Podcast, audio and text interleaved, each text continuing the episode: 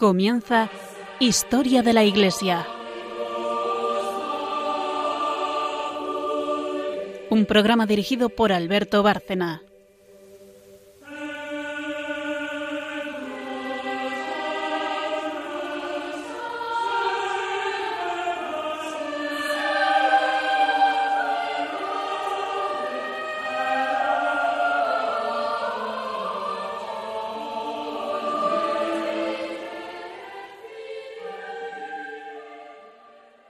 Buenas noches, oyentes de Radio María y de este programa Historia de la Iglesia. Eh, como siempre, empezamos saludando al equipo que forma eh, precisamente o que realiza este programa. María Ornedo, buenas noches. Buenas noches. Eh, Carmen Turdemontis. Buenas noches. Y, antes de pasar a entrar en materia, como siempre hago el resumen o la presentación de cómo está estructurado el programa. Es historia de la Iglesia. Por tanto, la parte inicial, la primera sección de las tres que componen el programa, es de historia. Y esta sección corre a cargo de Carmen, Carmen Turdemontis, eh, historiadora y historiadora del programa. Eh, hay una segunda sección, después de una pausa, que es un santo relacionado con el tema del día, generalmente, aunque no siempre es necesariamente así, eh, en algún programa nos hemos ido por razones históricas a, una época anterior o posterior, generalmente anterior. Y luego la tercera sección es Magisterio de la Iglesia, Doctrina de la Iglesia, relacionada también con el tema que estemos viendo, eh, que eso eh, también quien se ocupa de, de, esta sección es María Ornedo, que estudió teología y precisamente por ese motivo es quien lleva esta, esta parte. Así que después de esta breve presentación, para quienes no conozcan el programa, eh, hacemos una breve, muy breve pausa y empezamos. Primeramente yo presentaré el tema que Carmen va a desarrollar y luego ya seguiremos la estructura que acabo de comentar.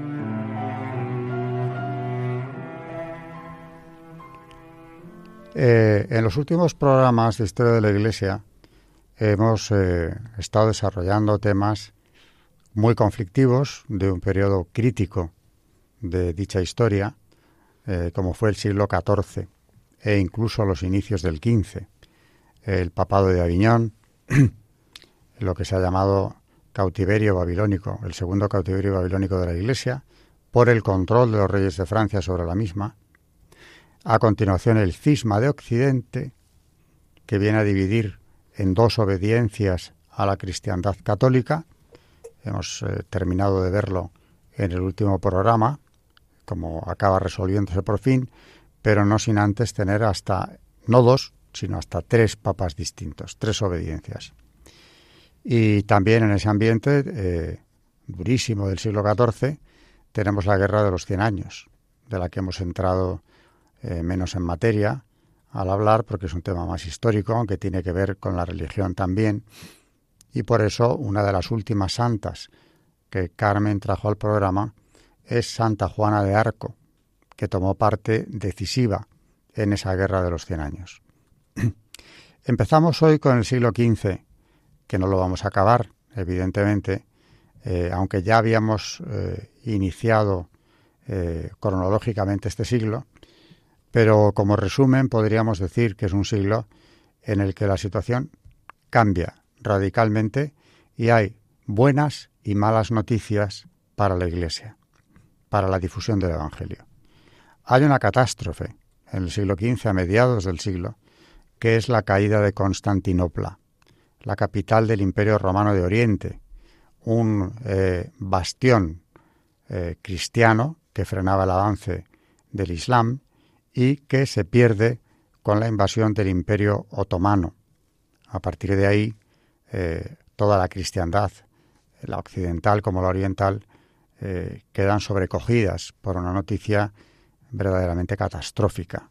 Se ha perdido precisamente la ciudad de Constantino, la que él fundó como segunda capital del imperio. Eh, la cristiandad pierde por ese flanco oriental eh, el refugio, el valladar que frenaba el avance del Islam. Y con ello, además, se pierden también gran cantidad de vocaciones, monasterios, etcétera, que quedan bajo el control del Islam. Y, por supuesto, la situación en Tierra Santa, que había dado origen a las cruzadas que aquí hemos comentado, eh, no hace más que empeorar.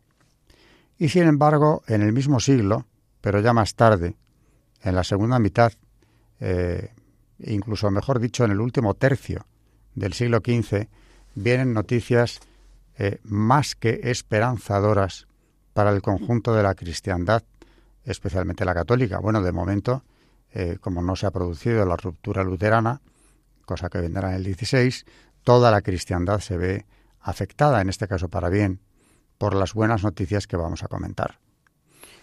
Eh, no se puede dar en profundidad una historia de la Iglesia sin hablar de la labor de los reyes católicos, y me estoy refiriendo a los de España, Isabel y Fernando, Isabel de Castilla, Fernando de Aragón, que con su matrimonio y sobre todo con su labor van a proceder a la unificación de España en lo político, en lo territorial y en lo que a nosotros importa más, en lo espiritual. Acaba la reconquista, un proceso de siete siglos que se acaba con ellos por el empeño muy personal de Isabel. Como heredera de los reyes de Castilla, el reino de Granada le correspondía a ella eh, conquistarlo, incorporarlo a la corona castellana. Y con esto que se va a lograr, eh, desaparece el Islam de la Europa occidental, políticamente hablando. Así que se pierde Constantinopla, pero se gana Granada. Se me puede objetar que no hay proporción, si hablamos de territorio, entre el reino nazarí de Granada y el imperio, lo que quedaba del imperio bizantino. Pero tiene su importancia porque la España, la Europa occidental se ve libre de esta presencia. Pero es que además, si seguimos hablando de los reyes católicos, veremos que todo su reinado tiene una clara directriz y esta es espiritual, ante todo espiritual, sin desdeñar la labor política que hicieron porque como una señal de la providencia que les hubiera elegido como instrumento de evangelización, el mismo año de la recuperación de Granada, se descubre América. Y por ahí vendrá todo eh, un proceso de evangelización que no tiene igual en la historia de la humanidad. Todo ese continente que descubre España, eh, en esa empresa muy conocida de Cristóbal Colón, en la que vamos a entrar poco, porque nos vamos a volcar en la evangelización, como es lógico, eh, no tiene nada que pueda equipararse a lo largo de la historia de la cristiandad. Y eso, claro que es historia de la Iglesia. Así que vamos a abordar hoy el tema de los reyes católicos en su relación con el catolicismo. No olvidemos que el título de católicos se lo otorga el Papa, además como título hereditario para sus descendientes aparte de otros privilegios especiales, como son los de la presentación de obispos, que primeramente se concede para el reino recién recuperado de Granada y posteriormente para el conjunto de sus estados, incluyendo los nuevos territorios de América o de Indias, como se decía entonces, que se van incorporando a esta corona castellana. Así que empezamos por la toma de Granada y enseguida continuaremos también con el descubrimiento de América y algo que viene a cerrar el proceso unificador en lo religioso, que es el establecimiento, por concesión papal, del Tribunal del Santo Oficio en España. Ya hablaremos con calma de todos estos temas, pero hoy Carmen va a empezar a desarrollarlos por donde hay que empezar, que es por el principio, año de 1492, la toma de Granada, que ella nos va a describir. Eh, incluyendo la entrada, eh, muy emocionante para toda la cristiandad, no solo para la española, porque aquel territorio que había sido nada menos que la ciudad de Granada el escenario donde tuvo lugar aquel famoso concilio de Elvira, del que hablamos en su día también aquí en el programa, vuelve a ser cristiano después de 700 años de presencia musulmana. Así que, hecha la presentación de lo que significa este reinado tan importante para el mundo católico, para la Iglesia católica, Carmen va a entrar en algunos detalles, siempre religiosos, más que políticos, porque como digo, esa tiene que ser y es nuestra línea eh, eh, argumental en este programa, lógicamente. Por fin, como un milagro, llegó el 2 de enero de 1492. El último reducto musulmán de la península ibérica desaparecía políticamente hablando. Los reyes de España, católicos por título propio, de concesión papal, entraban en Granada.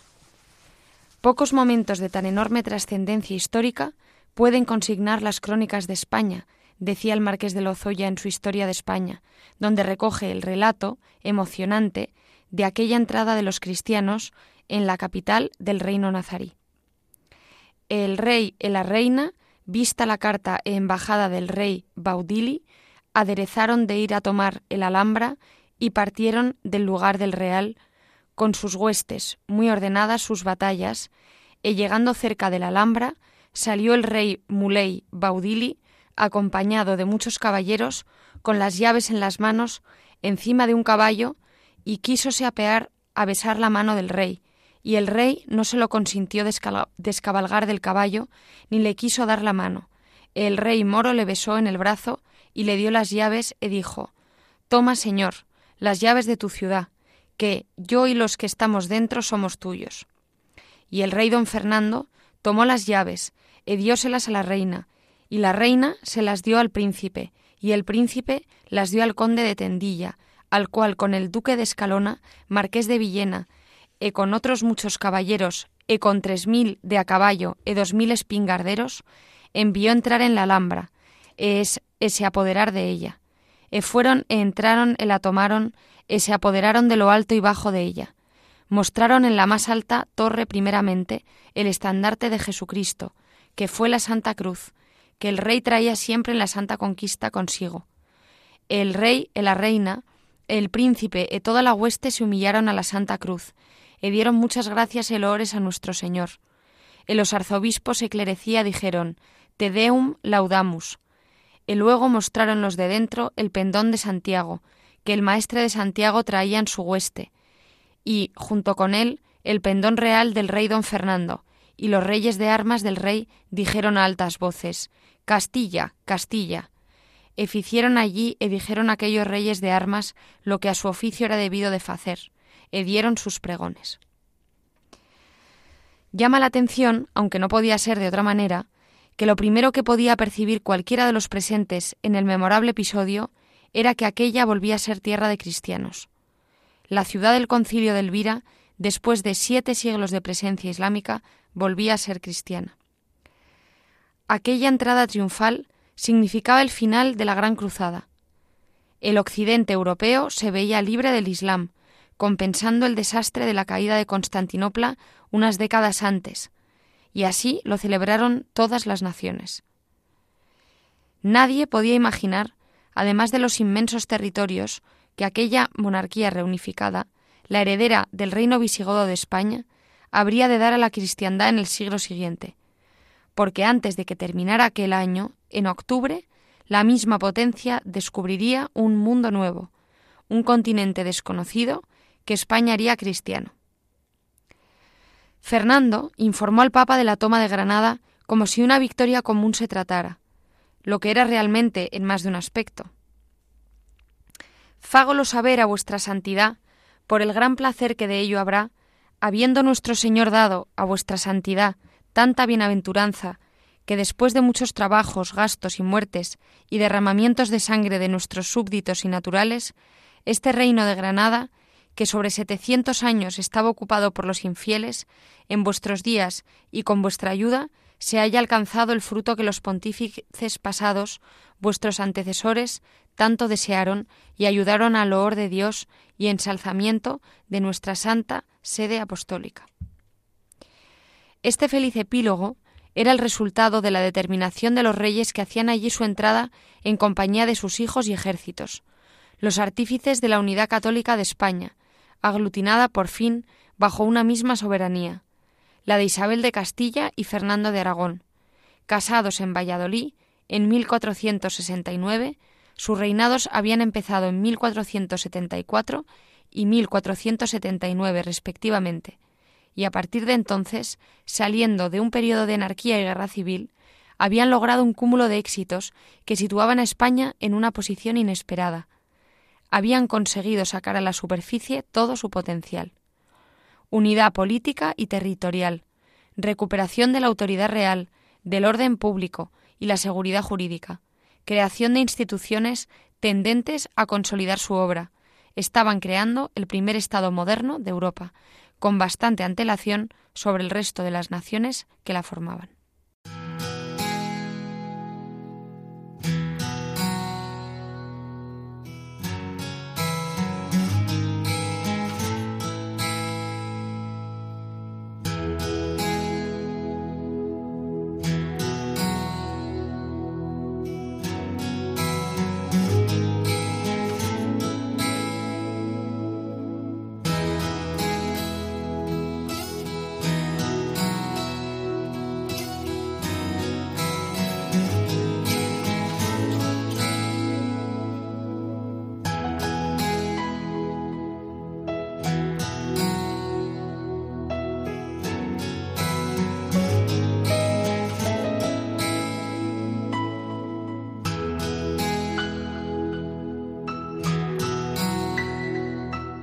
Están escuchando en Radio María Historia de la Iglesia, dirigido por Alberto Bárcena.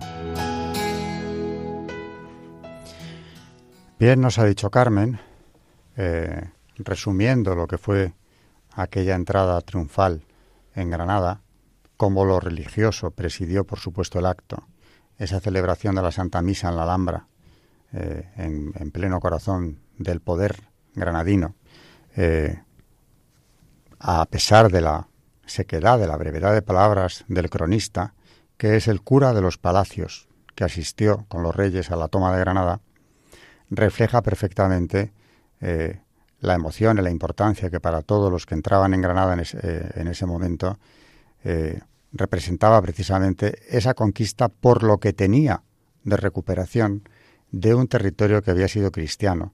Y, por cierto, que tenía una parte importantísima, en la historia de la Iglesia en España. Volveríamos a mencionar el concilio de Elvira. y como ya anuncia que en ese mismo año, eh, esto fue en enero del, del 92, pero es que en octubre es el descubrimiento de América, España se dispone a darle a la cristiandad territorios infinitamente mayores que los que se habían perdido en Oriente con la caída de Constantinopla. La fe había mantenido eh, vivo ese espíritu durante 700 años, se recuperaba el reino visigodo, la patria de los godos, de la que hablaban los reyes eh, cristianos de los diferentes reinos españoles, y ya con ese bastión recuperado, los reyes podían proceder a desarrollar otras políticas, alguna inesperada como la, la de América o la de las Indias, otras no tan inesperadas. Ya lo comentaremos, pero es muy interesante, y Carmen nos lo va a contar, si hoy no hay tiempo, pues será el próximo día, que el proceso eh, de beatificación de Isabel la Católica no solamente sigue, abierto, sino que ha sido impulsado, ha recibido un nuevo impulso por parte del propio Papa Francisco y de todos los obispos andaluces recientemente. Así que eh, lo que podía parecer una quimera, posiblemente lleguemos a verlo, o no tardará en llegar porque ahora es la misma Santa Sede la que se está eh, interesando de forma especial en que este proceso concluya. Y claro, nosotros, nuestra labor aquí en este programa es explicar, dar a conocer los motivos por los que se abre el proceso, se continúa y se eh, acelera en los últimos años. Eh, aparte de eso, pienso que si vamos bien de tiempo, quizá después del santo del día, Carmen nos pueda ya hacer alguna introducción sobre el tema de la beatificación de la reina, hablo. Eh, aparte de eso, nos toca, siguiendo con el siglo XV, ver cómo no solamente aquí en España, sino también en el Oriente o en el sí, en la Europa Oriental tenemos un gran santo, eh, también de estirpe regia, que va a ser protector de un territorio de misión, porque prácticamente lo era aún, pero de los pueblos eslavos. Y nos trae, eh, coetáneo prácticamente de los reyes católicos, un príncipe y santo muy distante en lo geográfico, en aquella Europa de entonces, pero muy cercano en lo espiritual a Isabel y Fernando. Eh, adelante Carmen, cuando, cuando tú quieras. Breve pausa y empezamos con el santo del día.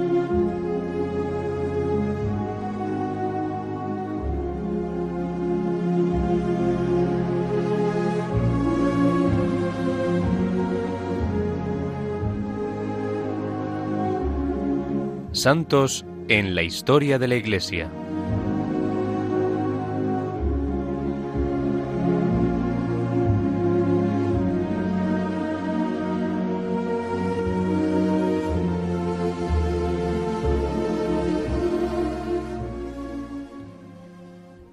Hoy vamos a hablar de San Casimiro, príncipe de Polonia y duque de Lituania. Nacido en 1458, Casimiro fue el segundo hijo de Casimiro III, rey de la Polonia y gran duque de Lituania y de Isabel de Austria, hija del emperador Alberto. Siendo muy venerado tanto en Polonia como en Lituania, países que por entonces estaban reunidos bajo un mismo cetro. Dicha unión tuvo lugar en 1386, cuando el abuelo del santo, gran duque de Lituania, se casó con Santa Eduviges, reina de Polonia, dando origen a la dinastía de los Jagellones. Vladislao se convirtió entonces al catolicismo y tomó el nombre de Vladislao II. Este matrimonio unió a los dos países, circunstancia muy importante para la Iglesia, pues en aquella época Lituania era aún pagana, tres veces mayor que Polonia, abarcando Ucrania, Bielorrusia y una parte de Rusia occidental. Sin embargo, San Casimiro no es nieto de Santa Eduviges, sino de Sofía Holstanka, la cuarta esposa de Vladislao. La reina Isabel de Austria, descrita por un cronista de la época como princesa muy santa y muy religiosa, dio como preceptor de sus hijos al obispo de Lemberg, que los instruyó en las ciencias divinas y humanas. Con una buena aptitud para los estudios, Casimiro hizo grandes progresos en ambas ciencias, eso lo llevó a proferir a los trece años de edad un primoroso discurso en latín para saludar al legado pontificio. Este príncipe, que según sus biógrafos era muy hermoso y dispuesto, de excelente ingenio, buenas inclinaciones y mejores costumbres, se crió muy temeroso de Dios y devoto, guardándose siempre en grande inocencia de vida, moviendo con su ejemplo a los caballeros del reino a imitar sus santas costumbres y procurando afligir su carne de todas las maneras, así por estar más lejos de todo vicio, como por imitar a nuestro Redentor Jesús en sus dolores y trabajos. Con una madurez precoz, su padre le oía con gusto, pues veía en él rectitud de corazón y de juicio, y una penetración de espíritu superior a su edad. Casimiro transformó su corte en un verdadero monasterio. Enemigo de toda maledicencia, era extremadamente riguroso con las críticas fáciles a los defectos ajenos. Su palacio, dicen, era un vivero donde crecían todas las plantas de las virtudes, un cantero en el cual brotaban todas las flores de la devoción, y como un templo donde no se hacía otra cosa sino rogar a Dios. Gracias a un siervo muy discreto, le fue posible sin despertar atenciones poner en práctica sus penitencias predilectas, como dormir en el suelo, junto a un confortable lecho, y pasar noches enteras arrodillado frente a las puertas de las iglesias, adorando al Santísimo Sacramento presente en su interior. San Casimiro se desveló por convertir a sus súbditos a un paganos de Lituania, así como en obtener el regreso a Roma de los cismáticos ortodoxos rusos de aquel país, conocidos también como rutenos, lo que recién ocurrió a finales del siglo siguiente, en el sínodo de Brest-Litovsk, en el siglo XVI cuando se hizo efectiva dicha unión con la verdadera Iglesia. Al mismo tiempo, vigilaba para que la herejía de Juan Hus, precursor de Lutero en la vecina Bohemia, no echara raíces en suelo polaco y lituano. Obtuvo para ello del rey su padre un decreto por el cual no podía ser edificada ninguna iglesia por quien no fuera católico y obediente al Papa. Como su hermano mayor, Ladislao, como vimos, se convirtió en rey de Bohemia y después de Hungría, Casimiro quedó como presunto heredero del trono de Polonia. Esto fue así porque, aunque en ese país la sucesión no fuera hereditaria, siendo el rey elegido por la nobleza, ordinariamente ella elegía como soberano al reino del monarca reinante, al hijo, cuando por sus virtudes y obras éste se mostraba digno de portar el cetro de su padre, como sucedió con Ladislao IV y Casimiro V, que sucedieron a su padre Segismundo. En esa condición, de 1479 a 1483, el santo gobernó con gran sabiduría y prudencia el país, en ausencia de su padre, entonces en Lituania. Más o menos por aquella época, habiendo contraído la tuberculosis, los médicos de la corte aconsejaron a Casimiro casarse como remedio para la enfermedad. De lo contrario, decían ellos, lo llevaría a la muerte, pues juzgaban que la vida estética y mortificada del santo era la causa de sus padecimientos. Hasta le fue ofrecido un ventajoso matrimonio con la hija del emperador de Alemania. El santo respondió que no conocía la vida eterna, quien con algún menoscabo de ella quiere alargar la vida temporal, temporal, y prefirió morir a violar el voto de virginidad al que se había comprometido. San Casimiro falleció el 4 de marzo de 1483, a los 25 años de edad. Por su devoción a la Santísima Virgen, quiso que se colocara sobre su cuerpo el himno Omni Die Dic Marie, que algunos atribuyen a San Bernardo, otros a San Anselmo y otros aún al propio San Casimiro. Fue sepultado en la Catedral de Vilna, capital de Lituania. Cinco lustros después de su muerte, su cuerpo fue encontrado incorrupto y el pergamino con el citado himno intacto.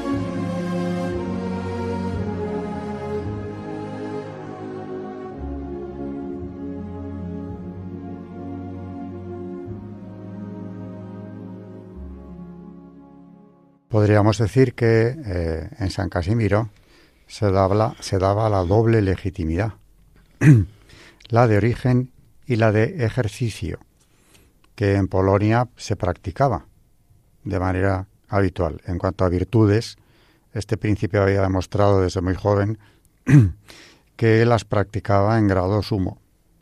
Y destacar, por último, el valor de la castidad que, que le otorgaba precisamente a esta virtud del príncipe, eh, llegando incluso a preferir no dar sucesión directa al trono antes que romper su voto de virginidad. Algo que hoy en día, cuando esta virtud está siendo atropellada constantemente y se nos presenta como modélico lo contrario, llamará la atención de algunos, pero seguramente otros reconocen la verdad en ese compromiso que adquiere con, con el Señor. Y antes de pasar ya a la tercera sección, al Magisterio de la Iglesia con, María Ornedo, eh, si nos puedes hacer una breve introducción de la causa de beatificación de Isabel la Católica, de la que hablábamos en la primera sección, podríamos empezar a hablar de ello, aunque no vamos a terminar hoy. Los datos de la causa eh, comienzan en 1958 en la Archidiócesis de Valladolid, eh, siguiendo las normas de la Iglesia Católica que indican que estas causas deben iniciarse en la diócesis donde se produjo el fallecimiento. Concluye su fase diocesana en 1972 y fue trasladada a Roma para su estudio por la Congregación para la Causa de los Santos. Después de haber aprobado el examen de los historiadores con buena nota, aún no ha tenido lugar el decisivo dictamen de la Comisión Teológica que ha sido pospuesto para un mayor estudio y reflexión. Si es favorable, su dictamen pasaría a la congregación de cardenales y prelados, que informaría al Papa para su decisión final sobre la heroicidad de las virtudes y la declaración oficial de venerable. Y luego, pues eh, comentar también mm, de una noticia que ha salido este año, eh, que solo está, nos dicen en, desde Infocatólica, eh, la beatificación de la reina Isabel la Católica está solo pendiente de la aprobación del Papa. Y nos dice, la causa de canonización de la reina Isabel la Católica, sierva de Dios, se encuentra ya en Roma y está esperando el momento en que el Papa vea la oportunidad de su beatificación. Solo falta eso, dice José Luis Rubio Willen, que es el responsable de su proceso. Como decíamos, el recorrido de la querida reina española comienza en 1957 y el caso comienza cuando una mujer argentina pidió al Papa, a Pío XII, la apertura del proceso. Se abre, como decíamos, diez años después en Valladolid, la diócesis donde falleció y desde entonces ha ido acumulando en más de 20 tomos tanto la documentación histórica como multitud de favores y hasta el milagro que permitiría su futura beatificación. Un sacerdote estaba en coma en el hospital debido a un cáncer de páncreas muy avanzado, nos cuenta Rubio Willen, cuando su familia bajó a la capilla de los Reyes Católicos en Granada a pedir a la reina su intercesión. Fue en ese momento cuando el sacerdote se recuperó de manera inmediata, y ese favor fue reconocido ya por Roma como un milagro atribuido a Isabel, como informa Juan Luis Vázquez Díaz, mayordomo. Desde entonces, y a la espera del placet del Papa, la Comisión Isabel la Católica sigue promoviendo su culto entre los fieles. Hemos difundido estampas y editado libros y vídeos, y realizado simposios para darla a conocer más. Nuestro objetivo es que la gente la vea santa, la venere y se acoja a su intercesión, dice Rubio Willen, que afirma que su propia conversión es obra de la reina. Poco a poco siguen llegando favores, como el que el año pasado se envió a Roma, el de un joven con cáncer de pulmón, que cuando iba a ser operado los médicos descubrieron que no tenía ningún órgano afectado. Si la causa tiene próximamente un feliz desenlace, se va a beatificar a la reina más grande de la historia universal, defiende Rubio Willen. No hay ninguna otra mujer como ella, y eso que ha habido otras reinas santas. Con Isabel cambió la historia, y se entró en la época moderna. Ella cambió los mapas que había entonces, y su misión pasó a ser llevar a América la evangelización. Eh, bueno, esto ha sido una introducción. Eh, nos queda por ver eh, comentarios concretos recogidos por testigos presenciales del propio Papa Francisco al respecto, en relación con esta beatificación, pero vamos a dejarlo para próximos programas porque el tema de los reyes católicos, vuelvo a repetir, no va a acabar hoy, desde luego. Con esto sí se acaba la segunda sección, Santo del Día. Hoy hemos hablado de dos del siglo XV, Isabel de Castilla y San Casimiro de Polonia. Acabamos la sección y vamos ya, eh, después de otra vez de pausa, a por la tercera y última de este programa, eh, en la cual María Ornedo volverá a retomar un tema que lleva tratando desde hace ya varios programas.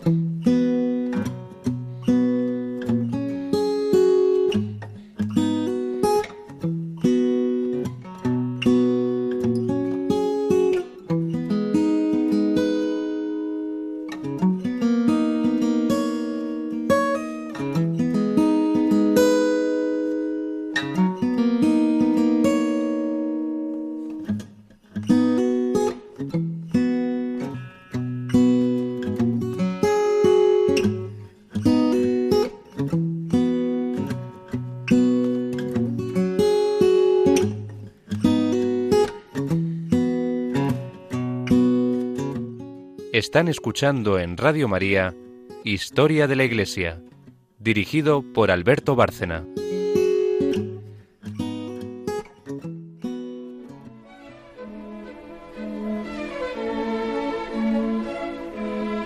El Magisterio de la Iglesia.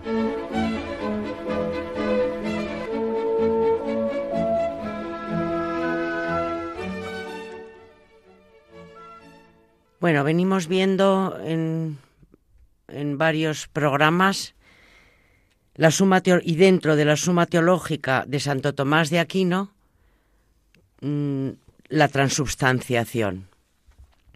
Creo que hoy vamos a terminar que por cierto estamos nada más que en la introducción a la cuestión y nos vamos a quedar solamente con la introducción.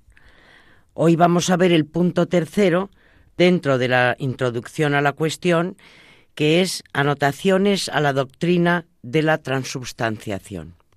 Para mejor inteligencia de lo que hemos dicho, propondremos tres anotaciones. La primera se refiere a la transubstanciación como acción de Dios. La segunda, a la misma, comparada con la creación. Y la tercera, a lo nuevo que el cuerpo de Cristo recibe, por ser término de una conversión total, sin que por ello sufra ninguna inmutación. Anotación primera sobre la transubstanciación como acción de Dios. La medida del poder o de la virtud operativa de una potencia procede de la forma que la hace ser activa. Tanto un agente es más perfecto cuanto más perfecta es esta forma. Y cuanto más perfecta es, a más se extiende su poder. Hay proporción entre el ser el poder y el hacer. Ahora bien, el ser de Dios, que no se distingue de su poder operativo, es infinito. Se seguirá de aquí que su obrar no se circunscribirá solamente a los detalles concretos y limitados, señalados por las formas de las cosas o por sus respectivas materias. No es un poder circunscrito a las formas accidentales, como el color, la cantidad y otras semejantes. Tampoco está circunscrito a las formas substanciales, que están limitadas por sus respectivas materias, ni a las materias que sustentan a las formas.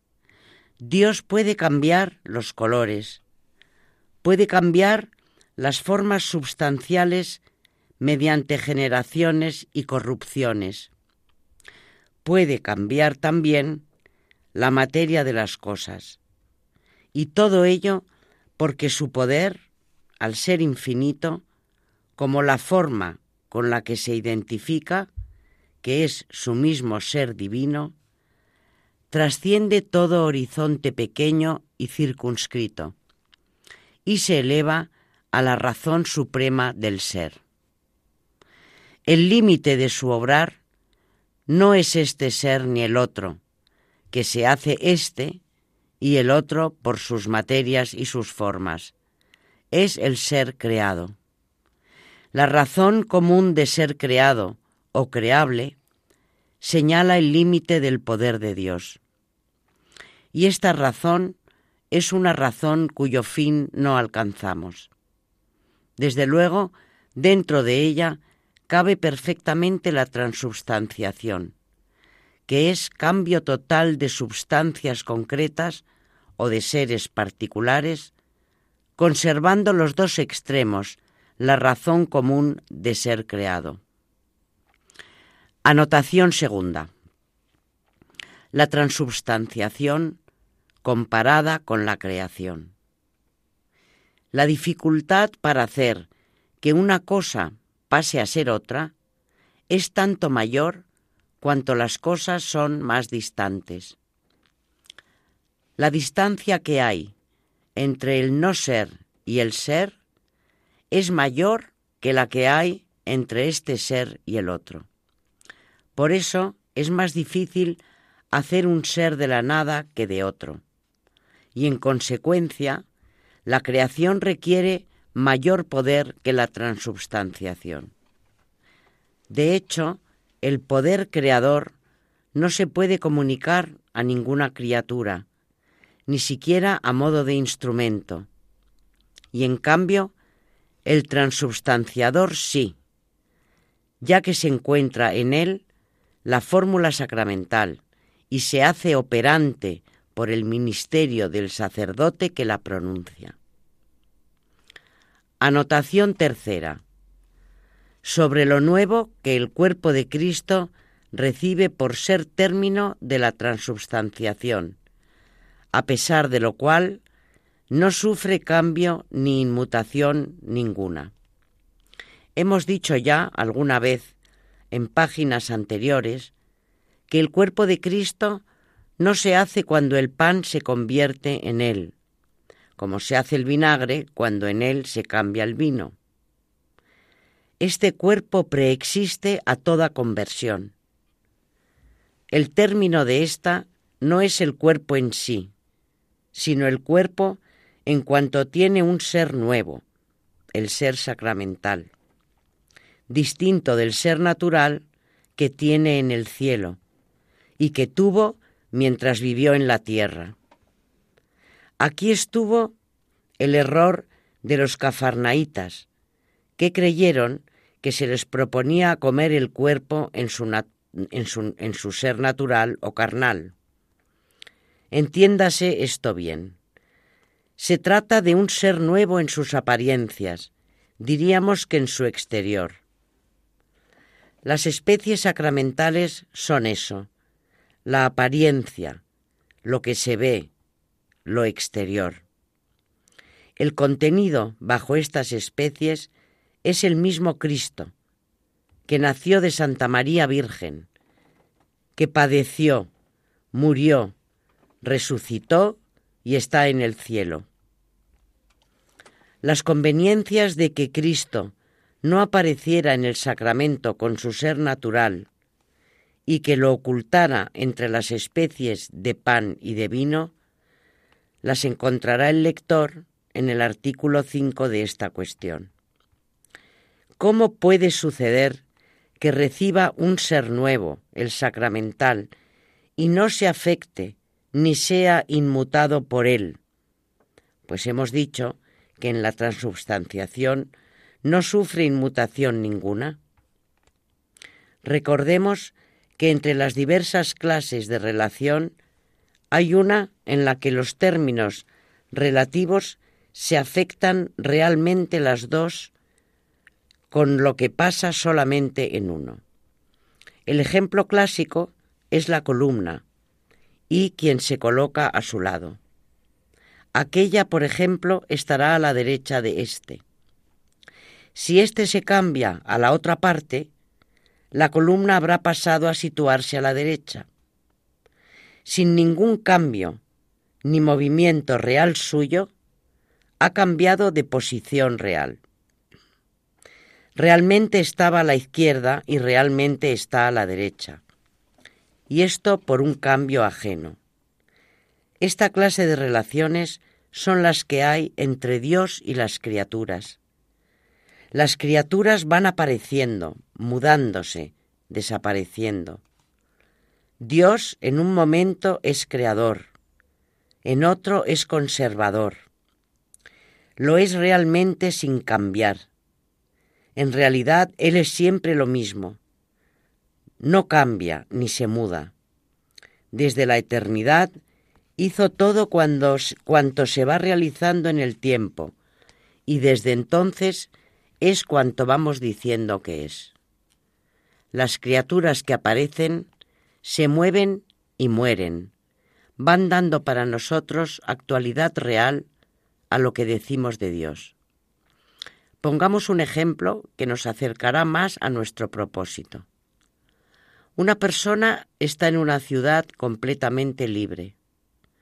En un momento dado, la ciudad queda cercada y esa persona, sin sufrir en sí ningún cambio, pasa de ser realmente libre a realmente prisionera, por un cambio de circunstancias exteriores o ajenas a ella.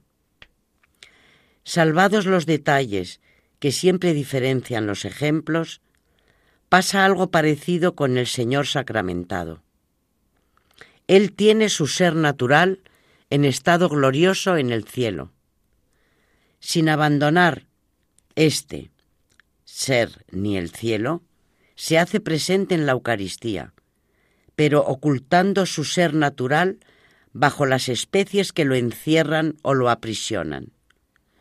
No nos detengamos ahora para no acumular dificultades en los detalles importantísimos de cómo puede estar en el cielo y en muchos altares a la vez, y de cómo puede estar en el altar todo él, como es, aunque no aparezca con sus apariencias naturales. Este misterio se explica a lo largo de toda la cuestión siguiente. Aquí damos la dificultad por resuelta y seguimos con el tema de ahora. Hemos encontrado la explicación de cómo puede ser término de una conversión sin sufrir inmutación ninguna en sí mismo, de cómo puede tener realmente un ser nuevo, el eucarístico, el de encerrado en especies ajenas que son de pan, el de manjar, por lo tanto, sin sufrir cambio de ninguna clase. Punto número cuatro. Explicaciones falsas de la transubstanciación. En los apartados que preceden nos hemos referido a dos explicaciones fundamentales. La que toma como base la acción divina recibida en el cuerpo de Cristo y la que se basa en una acción divina recibida en el pan. Alrededor de estas dos se agrupan otras explicaciones, cuyo recuento no es preciso hacer aquí. Basta decir que se trata de explicaciones que salvan holgadamente la verdad dogmática. Nosotros hemos expuesto la de Santo Tomás, que es la que nos parece más ajustada a la verdad. Sí interesa, en cambio, recordar las explicaciones falsas, sobre las que el magisterio se ha pronunciado ya, a fin de que en asuntos tan misteriosos y al mismo tiempo tan graves, no sufra el lector desviación. Bueno, me voy a quedar aquí, aunque todavía no hemos terminado esta introducción a la cuestión de la transubstanciación. Quedan pendientes las doctrinas falsas sobre eh, la cuestión que eh, volveremos a abordar en el próximo programa. Con esto hemos llegado al final y nos despedimos de todos nuestros oyentes, pero ante todo, gracias y buenas noches, María Ornedo. Buenas noches, muchas gracias. Buenas noches y también gracias, Carmen Turdo Montis. Gracias y buenas noches. Gracias a todos nuestros oyentes de Historia de la Iglesia en Radio María.